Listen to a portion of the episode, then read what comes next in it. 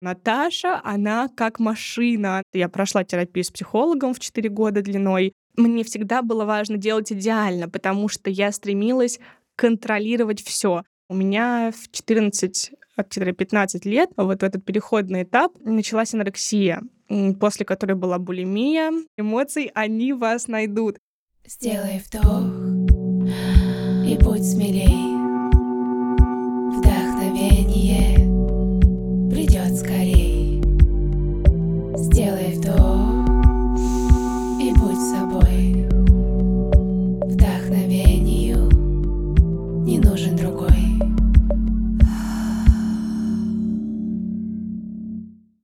Всем привет, с вами Анна Нечаева, и это мой подкаст «Вдохновение». Сегодня у меня в гостях Наташа Курынова, преподаватель английского, студентка и ведущая подкаста «Преподы тоже люди». Наташа, привет. Привет, Аня. Большое спасибо тебе за приглашение. Очень рада прийти к тебе в гости. Я очень рада, что ты согласилась. И хочу сразу сказать, что когда мы с Наташей договорились о подкасте, мы предварительно созвонились, чтобы мне составить какой-то план действий. И в ходе нашего э, беседы выяснилось, что на самом деле раскрыть Наташу можно еще прикольнее, чем мы предполагали это сделать.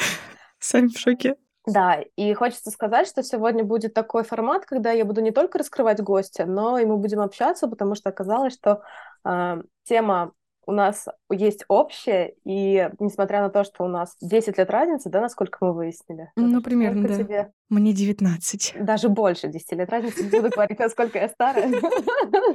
Возраст — это всего лишь цифры. Да-да-да. Главное, насколько ты себя ощущаешь, да? Это правильно, правильно. Главное себе это сказать, а потом уже не важно, что на самом деле ты думаешь. Абсолютно согласна. Хочу сделать такую подводку, что на самом деле всем давно известно, люди говорят об этом все больше и больше, что при том, что у нас вроде бы мир мужчин и женщин, но сейчас в современном мире все больше в мире правит достигаторства, и что на самом деле в этом достигаторстве всем очень сложно, особенно молодым людям, потому что планка задрана давно очень высоко, отовсюду есть истории про успешный успех, и что плохо, если ты чего-то не добился, и во всем этом очень сложно услышать себя. Кто-то проваливается в саботаж и вообще решает, что он тогда ничего не будет делать, потому что вот эта планка настолько высока, что сделать что-либо классно очень тяжело. А кто-то, наоборот, проваливается в перфекционизм. И сегодня мы поняли с Наташей, что мы хотим поговорить именно об этом. Она расскажет свою историю через призму перфекционизма. Я поделюсь своим опытом, чтобы вы, дорогие наши слушатели, услышали, что несмотря на то, что мы с Наташей все-таки из разных поколений, но проблема одна и та же. И с этим сталкивается да. очень много людей до сих пор, постоянно. Мы сами друг другу задираем планки, мы сами друг друга обесцениваем, когда мы что-то делаем. Поэтому заранее хочу вас попросить о том, чтобы, когда вы видите, что человек что-то делает, насколько бы для вас это не было значимым или незначимым, достижимым или недостижимым, все равно давать поддержку и говорить, что он на этом пути очень классно идет. Потому что на самом деле это сложно, у каждого свой путь, он для каждого сложен. Но с другой стороны, я всегда напоминаю себе, что тот, кто сделал больше, чем ты, он никогда тебя не обесценит. Люди всегда обесценивают только те, кто сделали намного меньше, чем мы сами. Поэтому давайте приступим. Наташ, расскажи, пожалуйста, да. что ты хочешь о себе, введи в какой-то свой контекст жизни, что нам важно знать о тебе для того, чтобы мы продолжили общаться. Ну, наверное, самый основной пункт про меня — это то, что мне 19 сейчас, и я работаю преподавателем английского уже 4 года. Я начала работать в 15 лет, и вот это основной мой такой пункт, который меня определяет и который всегда в основном всем интересен, с кем я знакомлюсь и кому я что-то про себя рассказываю. В 15 лет я начала работать, в 17 лет я запустила свой подкаст «Преподы тоже люди», и сейчас я учусь в университете. Кроме того, помимо подкаста и работы с 15 лет, я еще успела в 17 15 лет до переезда в Петербург, где я сейчас живу, открыть свою студию. Она не была полностью моей, я ее открывала с коллегой. Сейчас она также функционирует, но уже без моего участия. И запустить э, некоторые городские проекты тоже в своем городе, где я до этого жила, в Рязани. Городской лагерь английского языка мы запускали самостоятельно с коллегой, с нуля. Отвели несколько смен, но сейчас я чисто на фрилансе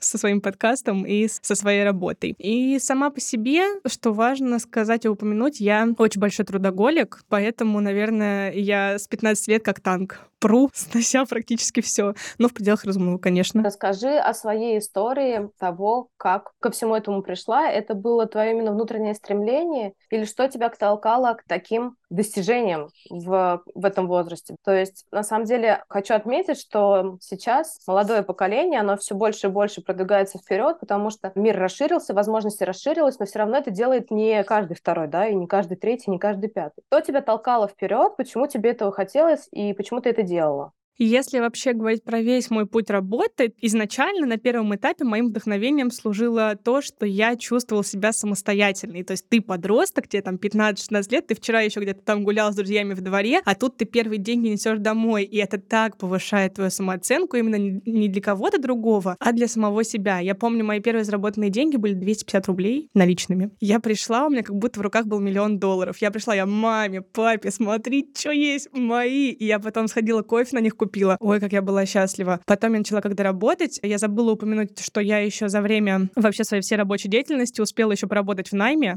Меня взяли в студию, я работала год. И я там тоже получала зарплату. Я зарплату накопила деньги и купила себе сама сумку хорошую, красивую. До сих пор стоит в шкафу у меня, кстати говоря.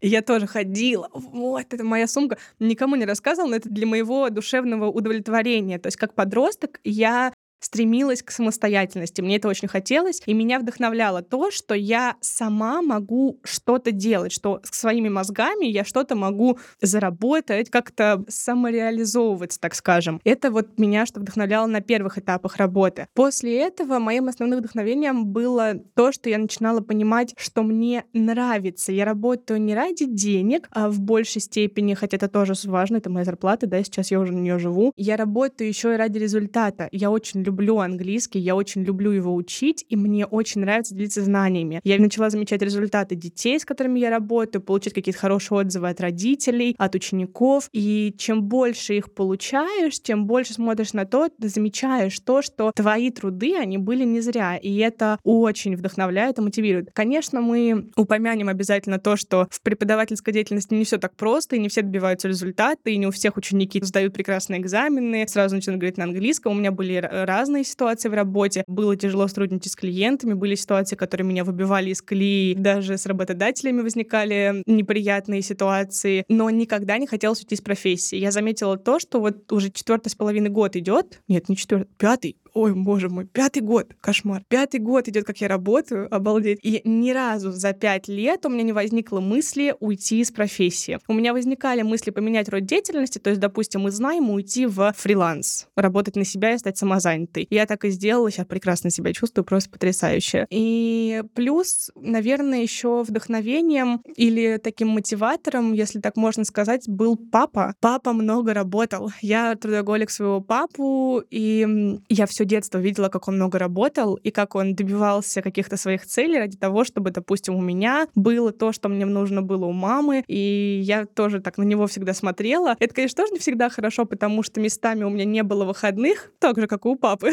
в свое время. Интересно, да, откуда это получилось, как же это так? Но сейчас, кстати, я заметила, что мы с папой оба поумнели, у него появились выходные, у него даже отпуск появился, у меня начали появляться выходные. Поэтому, наверное, если мы говорим про основные моменты вдохновения и мотивации, и это, наверное, вот эти вот пункты. Очень здорово. Но сейчас, как часто бывает, когда люди уже прошли какой-то этап, поработали над собой, уже решили какие-то mm-hmm. свои проблемы, мы очень часто начинаем рассказывать свою историю, как будто бы она такая безоблачная, чудесная, замечательная, никаких да. преград на этом пути не было, все складывалось так, как нам надо. Расскажи нам изнанку всего этого. Что было самого да. сложного за все эти годы? И с чем ты столкнулась внутри всего этого, внутри этих классных достижений и успехов? На самом деле, вот когда ты в начале выпуска говорила про то, что сейчас в мире по-современному правит достигаторство, и что мы смотрим на людей, которые многого добиваются, я как раз хотела добавить, что всегда нужно задумываться над тем, смотря на какого-то человека успешного, что ему пришлось пройти, что у него там за другой стороной медали. Потому что в моем случае это было расстройство пищевого поведения. У меня в 14-15 лет, вот в этот переходный этап, началась анорексия, после которой была булимия. У меня меня были первые тяжелые отношения, как, как бы, да, вот подростковый возраст, переходный период. Все это очень тяжело переживается. Я была... На самом деле этот период жизни прям вот мне иногда страшно вспоминать, аж до мурашек. Я сейчас спокойно в большей степени об этом говорю, потому что я прошла терапию с психологом в 4 года длиной. Это такое тоже мое личное достижение, личная победа. И я настолько была погружена в свои мысли, настолько они меня съедали, настолько я пыталась жестко контролировать свое тело, и настолько я тяжело все свои эмоции переживала, что мне нужно было срочно после, допустим, первого моего расставания с молодым человеком и после всего того, что началось в моей жизни с едой, с телом, с непринятием себя, я понимала, что мне нужно найти что-то, куда я просто буду вбивать в прямом смысле свою энергию и чем я буду затыкать свои негативные мысли и свои какие-то переживания. Мне тогда было проще, во-первых, как подростку, во-вторых, как человеку, который не был в терапии никогда, мне было намного проще закрыть свои переживания работой. Учебы мне было недостаточно, потому что все-таки, ну, это была школа. Я была там в первой половине дня, да, там два репетитора. Потом все равно, как школьник, ты более свободный человек, у тебя есть свободное время, и в это свободное время, ну, что ты делаешь? Ты гуляешь с друзьями, и как подростки там что обсуждаете тоже, возвращаетесь в какие-то там обсуждения отношений, еще что-то, а мне все это было очень больно. Для меня это было очень тяжело. И я тогда приняла решение, что я хочу пойти работать. Я решила совместить полезное в моем понимании, то есть затыкание своих мыслей, с приятным, то бишь зарабатыванием денег. Я долго думала, чем я хотела заниматься. На самом деле к педагогике пришла не сразу, я даже помню, я в подружку заявку отправляла работать на кассе. Но вот так получилось, что я оставила объявление на Авито. И первые, наверное, два года работы, даже три, я думаю, что даже три до переезда в Петербург до 18 лет, у меня очень хорошо получалось затыкать все свои мысли и переживания своей работы. Я начала совмещать учебу и работу, начала познавать тайм-менеджмент, но тайм-менеджмент не здоровый. Если что, у меня он был отвратительный. У меня было на первом месте это запихнуть работу и учебу, а потом уже, ну дай бог, там, если час на себя останется, нормально, сойдет. Я практически не виделась с друзьями, я практически не гуляла, практически не проводила время с семьей, и у меня не было абсолютно выходных. Я даже помню, в 15 лет у меня был период, я могла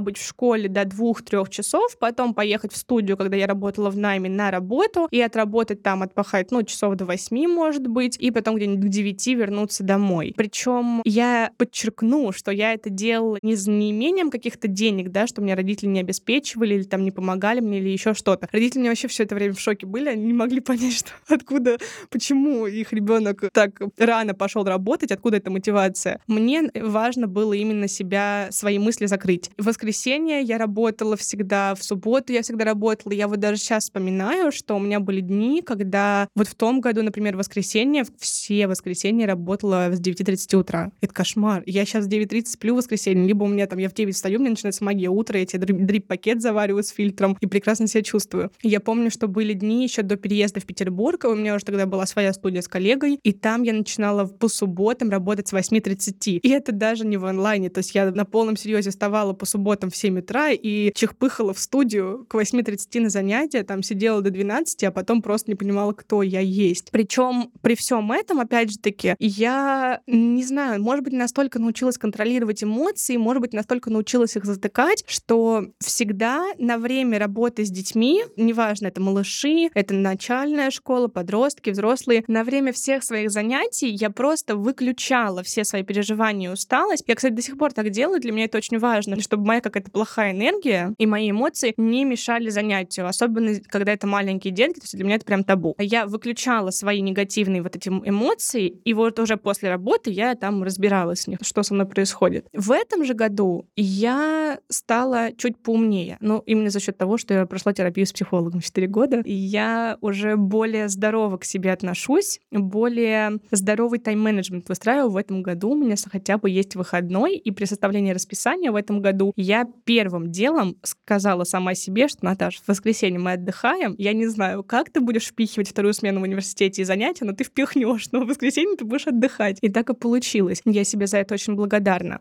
Поэтому вот как-то так. И еще я забыла подчеркнуть, что все это время до 18 лет я была заядлым перфекционистом У меня даже до сих пор, вот я когда приехала в Питер, поступила в университет, начала знакомиться с новыми людьми, я до сих пор про себя неоднократное количество раз слышу, Наташа, она как машина, она как робот, она как, я не знаю, она просто как будто бы идеальный человек, она там, тут, на растяжке, на скейте, подкаст записывает, в университете что-то делает, учится, там сессию сдает. И у всех, наблюдая за мной в моих социальных сетях, зная меня лично, у всех складывается картинка, что я заядлый перфекционист. И до определенного момента так и было. Мне всегда было важно делать идеально, потому что я стремилась контролировать все. У меня не получалось контролировать какие-то сферы своей жизни в определенный момент, и именно поэтому я начала контролировать свое тело, из-за чего я вышла в анорексию и булимию. И я считала, что если у меня все идет по плану, и если я все делаю на сто процентов,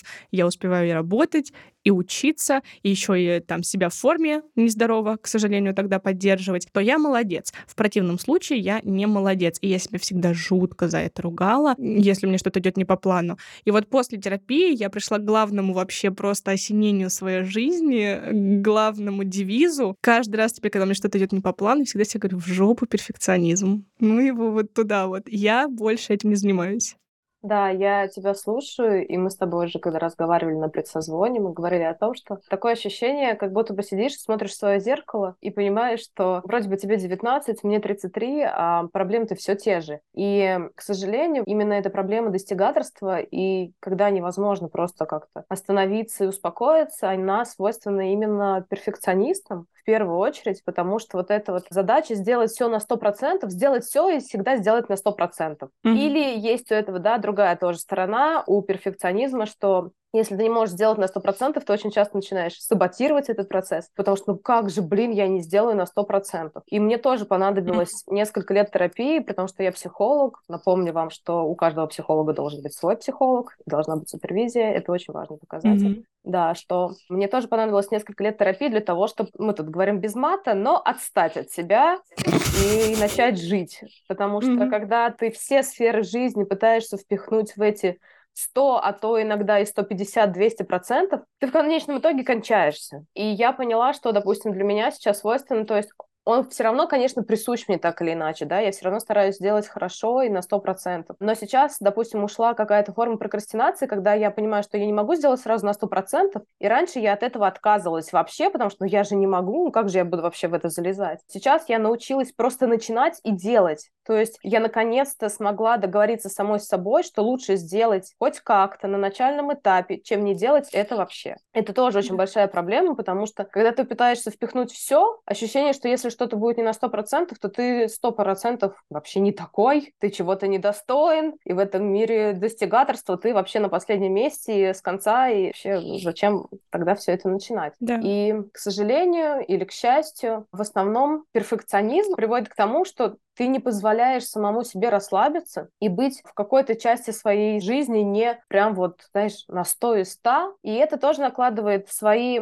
трудности, потому что людям очень тяжело тогда с тобой общаться на самом деле. Вот когда ты от себя так сильно требуешь, так много требуешь, ты же начинаешь это требовать от других людей, ты же не позволяешь и другим людям в своем поле расслабляться. Ты считаешь, что если ты успеваешь все и по всему колесу баланса, то и другие тоже должны это делать. Но к чему приводит такое состояние? Если я теряю свой баланс и вовремя не занимаюсь своим состоянием, это приводит к выгоранию. Выгорание может приводить к депрессии. Mm-hmm. У меня было несколько депрессий за мою жизнь. Одна была послеродовая депрессия, и одна была, когда я просто очень сильно выгорела, то есть я не смогла остановиться вовремя, не дала себе отдых. И это привело к тому, что в конечном итоге, когда проект закончился, я легла под одеяло, и три месяца я там лежала, вообще не вылезая. То есть мне вообще больше не было ничего нужно. Кошмар. Поэтому так или иначе, этот перфекционизм, это достигаторство часто приводит к тому, что мы очень часто забываем прислушиваться к себе, и это на самом деле очень сложно, и это отдельная характеристика личности, которую надо развивать. Ну, я не знаю, людей, которые она дана от рождения, и которые ей пользуются от рождения прям на все сто процентов. Mm-hmm. Ну, может быть, это какой-то один процент от населения, да, но это то, что надо развивать, то, зачем надо следить. И ты сейчас очень правильно сказала насчет тайм-менеджмента, что я тоже пришла когда-то к тому, что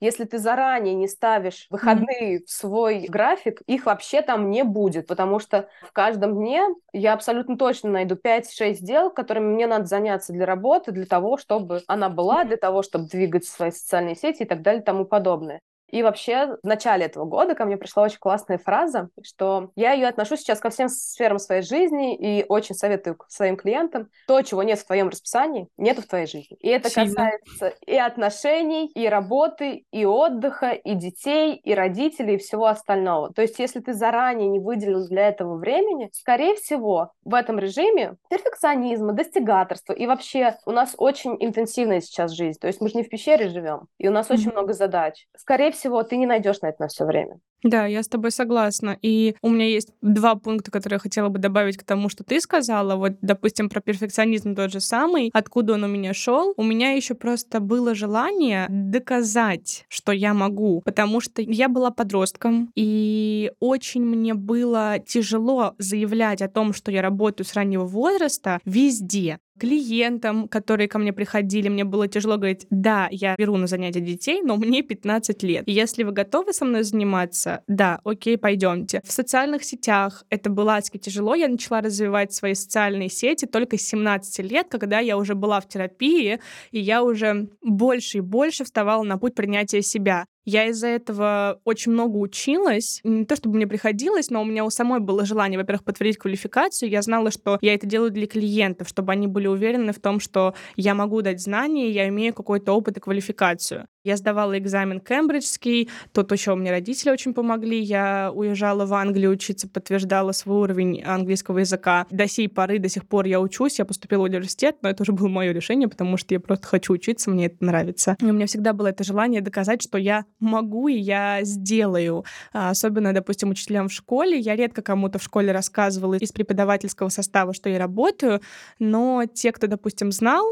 относился скептически, и меня это очень расстраивало подсознательно. Сейчас же тоже картина поменялась. В университете некоторые педагоги знают, что я работаю, некоторые относятся хорошо и прекрасно, некоторые относятся скептически, но я уже об этом просто не думаю. И вот второй пункт, который я хотела бы добавить, это про депрессию. У меня никогда не было именно вот диагностированного диагноза депрессии, но тоже в период, который, так скажем, был, а, когда я начинала работать, 15-16 лет, он очень много всего включал, в том числе числе и какие-то депрессивные эпизоды, потому что в процессе лечения анорексии и булимии я ездила к врачам, я была в больнице, в том числе психиатрической, в которой я не лежала, у меня не было ничего прописано в медкарточке, но я пила антидепрессанты, у меня было очень тяжелое моральное состояние, с которым было тяжело справляться и мне, и маме, и папе. Это было, это вот прям действительно очень страшно, ну, для меня, по крайней мере. И про эмоции, про закрывание чувств работы и учебой. Я очень долго старалась это делать, очень долго пыталась закрыть себя от внешнего мира своими постоянными делами, и я считала, что это прекрасная стратегия до переезда в Петербург. После переезда и после 18 лет все кардинально изменилось. Я вот до сих пор вспоминаю свою жизнь. Вот ровно год назад, даже, может быть, в ноябре будет ровно год, когда все началось. Я приехала в Петербург, и меня жутко накрыло в ноябре прошлого года. Как раз, наверное, наш с тобой выпуск выходит в ноябре, вот это будет ровно год. Меня накрыло очень сильно, потому что все мои непрожитые эмоции от расставания, от каких-то там неудач, переживаний, они все вылезли наружу. Рано или поздно, друзья мои, как бы вы ни закрывались от своих переживаний и эмоций, они вас найдут. Это все вскроется, просто заштормит еще больше, чем должно было заштормить. Ну, по крайней мере, так у меня было. Я даже сейчас, у меня есть привычка вести личные дневники. Очень давно мои записи с психологом я всегда все это обсуждала. Привычка, Наташа, вообще потрясающая на самом деле. И для терапии, и для повседневного сливания этих эмоций, да, угу. не, не просто закрыть их, а именно для того, чтобы уметь их проживать, экологично отпускать, это вообще замечательная привычка и must-have вообще для каждого на самом деле. Да, и я это очень-очень люблю, и я перечитываю. Я никогда не выкидываю свои личные дневники. У меня есть э, такая штука, что если мне нужно человека из своей жизни отпустить, я пишу на листах А4 большие письма, и потом их сжигаю. Но дневники я не выжигаю никогда. Я всегда их храню. Я недавно просто перечитала какие-то свои записи именно с ноября прошлого года, и там такие мысли, я там вообще не вижу смысла никакого в своем существовании. То есть не то, чтобы я потерялась, хотя, наверное, можно сказать, что я потерялась, но меня просто накрыло. Мне хотелось вернуться в прошлое, мне хотелось вернуться в свои подростковые годы, прожить еще раз все это, изменить что-то. Мне хотелось вернуться вообще в свое детство. Я там случайно, я сидела в ТикТоке, нашла видео, вот если ты помнишь, песня поросенка Фунтика «Хорошо бродить по свету». Я, я просто, я рыдаю, я звоню маме, говорю, мама, какая песня, я хочу назад, я хочу домой, там к бабушке мультики смотреть. То есть настолько меня вообще накрыло, настолько я не хотела находиться там, где я была изначально, в Петербурге на тот момент была, и настолько вылезли все вот эти вот подавленные тогда эмоции, что я поняла, что с этим нужно что-то делать. И, конечно, я на тот момент еще находилась в терапии с психологом, и мы пришли к тому, что человека, которого я не могла отпустить в своей жизни, нужно отпускать. Она мне дала несколько вариантов, как можно это сделать. Но в итоге я выбрала письмо. Я демонстративно исписала с двух сторон два листа А4. Очень красиво их свернула. Я пока писала раз 600, наверное, просто залила своими слезами все. Стол, квартиру, листы. Потом я попросила свою подружку поехать со мной на Дворцовый мост на университетской набережной. Мы там были часов в 12 ночи, ноябрь, холодный ледяной ветер. Я с зажигалкой стою с этими листами на Дворцовом мосту ни души, потому что уже начинал идти снег тогда. И подружка меня ждала сзади, потому что я боялась просто одна ехать. Я думала, что вдруг мне там не разрешат сжечь. И я стояла и сжигала эти свои письма, свои листы. И потом я их демонстративно, когда они начали поджигаться, я их скинула в Неву, уже замерзающую. И я, когда приехала домой, я поняла, что мне начинает отпускать. Не до конца, постепенно. Я пронаблюдала за собой еще, за своим состоянием еще пару-тройку дней, и действительно меня отпустила. И я начала принимать, что начался новый этап в жизни. Причем, что для меня очень интересно, мне не хотелось уехать обратно в Рязань. Мне не хотелось переезжать из Петербурга обратно. Я до сих пор ни разу не позвонила, там сколько уже полтора года почти прошло с моего переезда, ни разу не позвонила маме со словами «я скучаю по дому, я хочу домой». Нет, у меня просто всплыло все мои вот эти вот небольшие говняшечки, извините выражение, и мне нужно было их допрожить и отпустить. Вот я именно таким способом это сделала, и у меня действительно после этого начался вот уже где-то после Нового года, в январе, в феврале, там, марте, новый этап в жизни. И после вот этой ситуации в ноябре я тоже вынесла для себя очень важный урок, что нужно всегда проживать свои эмоции и не пробовать их затыкать чем-то другим, потому что рано или поздно это вылезет и просто шибанет тебя еще сильнее, намного сильнее.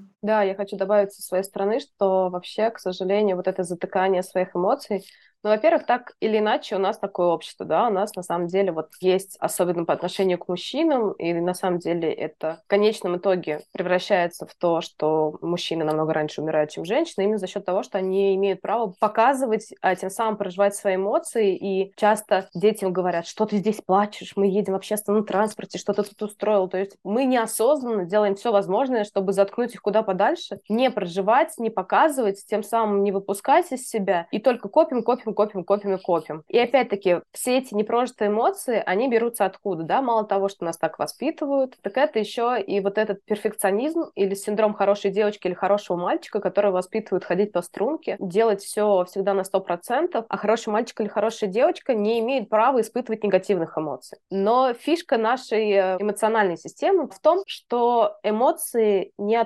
отключаются только какая-то одна. Когда мы запрещаем себе проживать какие-то эмоции, когда мы запрещаем себе испытывать какие-то негативные эмоции. Так или иначе, тумблер у эмоций один в мозгу, и вместе с негативными эмоциями, которые мы запрещаем себе проживать и показывать, мы отключаем все остальные. Mm-hmm. И тогда у человека наступает синдром замороженного человека, как он называется. И ему кажется, что он что-то испытывает, ему кажется, что он что-то может сказать, но на самом деле, вот как ты говоришь, у меня тоже такой период был, ты начинаешь закрывать вот эту пустоту эмоциональную всем чем угодно. Mm-hmm. Потому что все равно так или иначе ты чувствуешь этот дискомфорт. Это не всегда про боль или еще что-то. Но вот этот дискомфорт про то, что ты ничего не отпускаешь, не даешь себе чувствовать и делать то, что ты чувствуешь, не можешь прислушаться к себе, он тебя накрывает с головой. И когда это очень большой объем вот этих эмоций, да, очень большой какой-то отрезок жизни, в основном люди действительно в какой-то момент просто ломаются. Потому что все равно у нашего организма, у нашей нервной системы, у нас есть какой-то предел, после которого все, ну дальше невозможно невозможно идти. И тут э, либо ты принимаешь это, идешь в работу над собой со специалистами, или сам, если ты не приемлешь специалистов, и учишься проживать, отпускать эмоции, вообще выражать их экологично. Даже если вы, когда себя плохо чувствуете и что-то случилось в вашем дне, пойдете прогуляетесь 10-15 минут без телефона, это уже экологичное отпускание эмоций, потому что ваш мозг в этот момент будет сосредоточен на том, что с вами произошло. Во-вторых, он дышит на улице. Когда мы дышим, наше тело понимает и наша эмоциональная система понимает, что мы живем. Это самое главное для нас. И самое главное, что мы можем сосредоточиться точно так же, как с дневниками. Мы не закручиваем чем-то другим, какими-то другими делами боль или радость или еще что-то. И на самом деле все смеются зачастую, но когда я говорю, что сходите и покажите свою радость или свою боль в лес, там, где вас никто не услышит. Потому mm-hmm. что мы же все зашорены, и нам же всем надо, опять-таки, возвращаемся, да, быть хорошими. Нельзя, чтобы соседи услышали, что мы ругаемся со своей семьей, или нельзя, чтобы соседи услышали то, как мы радуемся до 12 часов ночи, что у нас произошло что-то крутое. Вот делайте это для себя, потому что это то, что помогает вам жить счастливую, качественную жизнь, не окунаться в выгорание, не поддаваться перфекционизму, а вообще слышать себя. Это очень важно. Я, честно, я этому училась. И я тебя очень понимаю, я с тобой согласна во всех аспектах. Более того, что касается меня, я не просто закрылась, я очень боялась своих эмоций. То есть после такого насыщенного подросткового периода, именно в плане эмоций, стресса, нервов, постоянных переживаний, контроля, я просто испугалась своих эмоций. Мне было тоже вот проще их закрыть, даже вот в плане отношений. Мне было проще забить себе работу учебой, но не давать себе возможности развивать личность личную жизнь, потому что я боялась безумно, что мне сделают больно, и что мне будет еще больнее, и что потом я еще сильнее, еще больше не соберу себя по кускам. Это был просто страх, аж панический, мне кажется. То есть у меня действительно был огромный страх входа в отношения. Не в основном, у меня есть еще одна причина личная, очень с семьей моей связана, но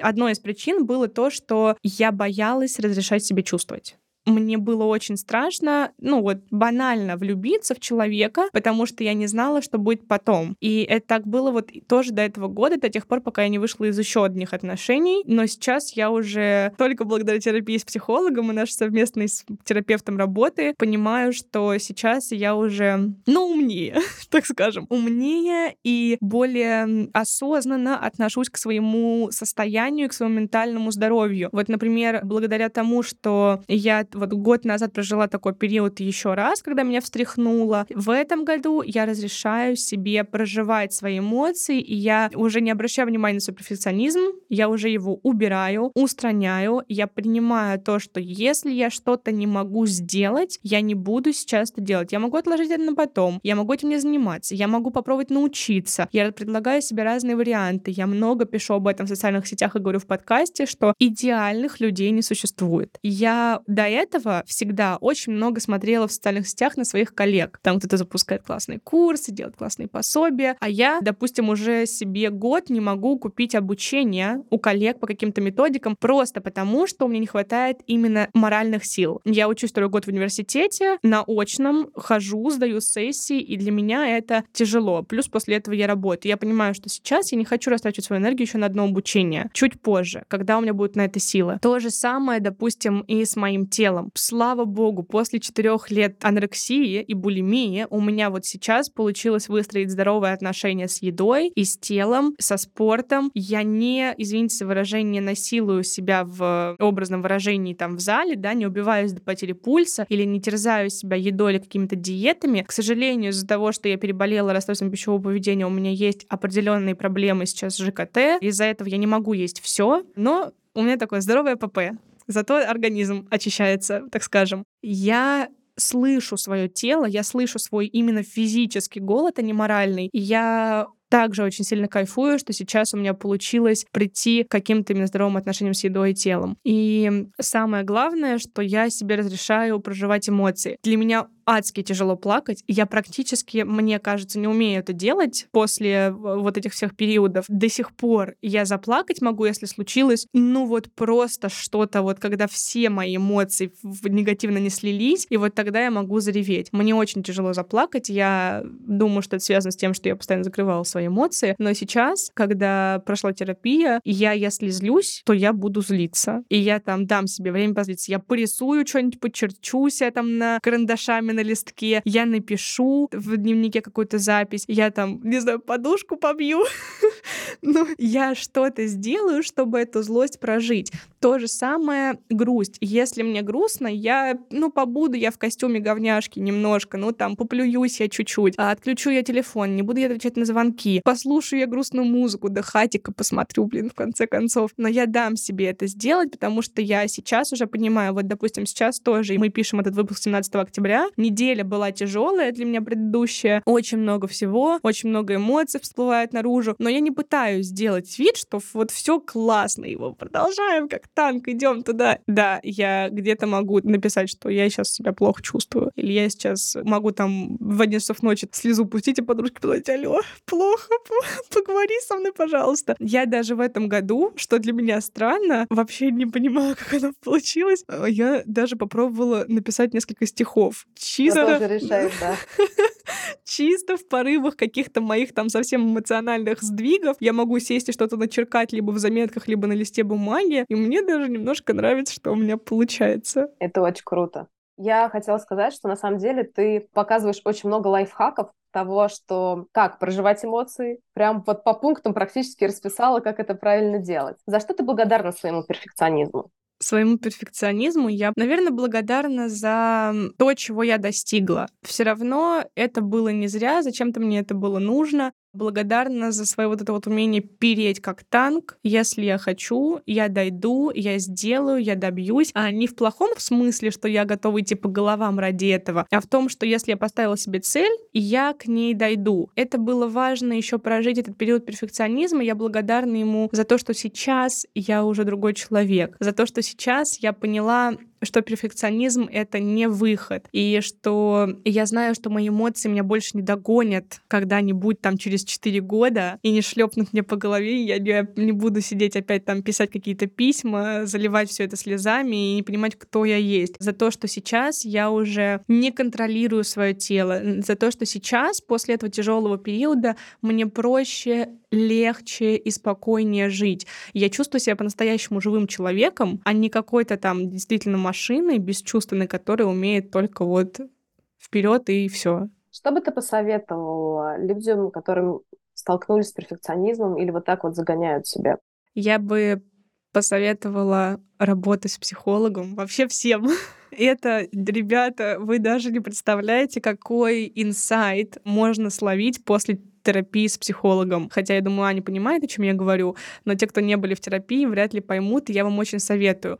Но в терапию, как я считаю, нужно идти только по своему желанию, когда вы сами готовы, и вы понимаете, что вам оно надо, знаете, зачем вы туда идете. Потому что очень важно учиться помогать себе самому. Не надеяться на то, что кто-то вас вытащит из какого-то там плохого состояния, будет сдувать вас пылинки и все за вас делать. Кто бы это ни был, мама, папа, парень, девушка, еще кто-то. Главный человек в своей жизни, который у вас есть, это вы сами. Вы сами должны себе помогать, вы сами должны быть у себя и любить себя. Это мой главный инсайт, который я вынесла из терапии после четырех лет, и мне сейчас с ним вот просто потрясающе живется, я прям вообще. Второе. Выделять больше времени на себя и находиться в гармонии с собой. Это привязанный пункт к первому, но это правда так. Я за лето у меня лето был тоже не самый такой приятный период эмоционально.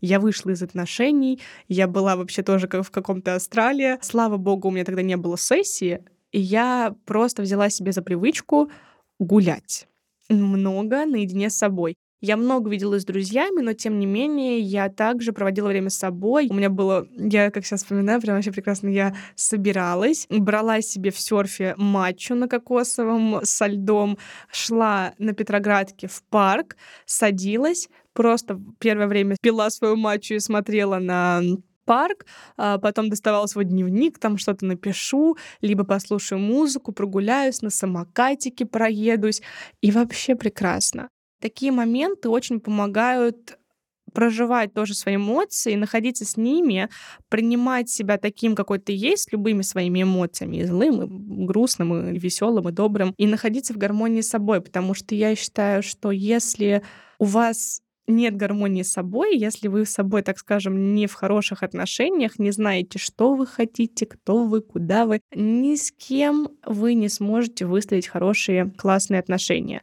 Это касается семейных отношений, дружеских, любовных. Будет очень тяжело и будет очень много подводных камней, которые будут всплывать. Поэтому перед тем, как входить куда-то с кем-то, давайте сначала побудем в гармонии с собой и научимся быть самим собой. Это очень классная штука слушаю тебя абсолютно точно понимаю, что это точно человек, который находился несколько лет в терапии, потому что ты говоришь очень правильные слова.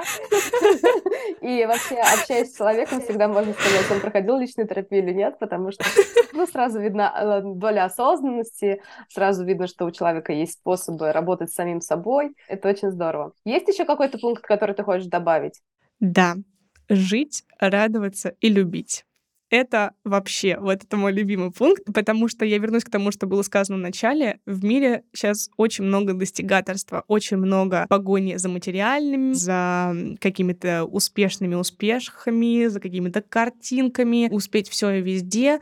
Я сейчас учусь просто жить радоваться и любить, ловить какой-то момент. У меня что-то пошло не по плану, ну и ладно, я прогуляюсь по Невскому до метро, доеду до дома, поделаю красивую фотографию, класс. Пошел дождь, блин, башка промокла, я сегодня все утро укладывала, но зато дождь, как красиво, класс. Я люблю себя, самое главное. И это не какой-то эгоизм, это здоровая, осознанная любовь к себе. Я не продираюсь к себе, я люблю город, в котором я живу, я люблю своих друзей, я обожаю их, я благодарна жизни за то, что я повстречала таких удивительных людей в своей жизни, которым я могу позвонить, и действительно люди ко мне приедут, или я к ним приеду. У меня потрясающая семья, которая меня поддерживает. И я вот, кстати, также, я, я, я не упомянула это, я сказала только про папу, но про маму я не упомянула, что я ей очень благодарна, потому что мама — это тот человек, который посоветовал мне когда-то в 14 лет пойти в терапию. Вот. И я просто люблю свою жизнь, и мне очень помогает оглядываться на себя когда-то давно, когда я только начинала. Вот этот путь, который мне пришлось пройти, я думаю, Наташ, молодец. Дальше тоже сможем. Погнали. Да, это тоже один из лайфхаков. Неважно, перфекционист или нет, но всегда сравнивать себя только с самим собой. Угу. Не с кем иным, только с самим собой. Спасибо тебе за твои советы. Спрошу тебя последний традиционный вопрос. Что тебя вдох вдохновляет? Что дает тебе вдох облегчения?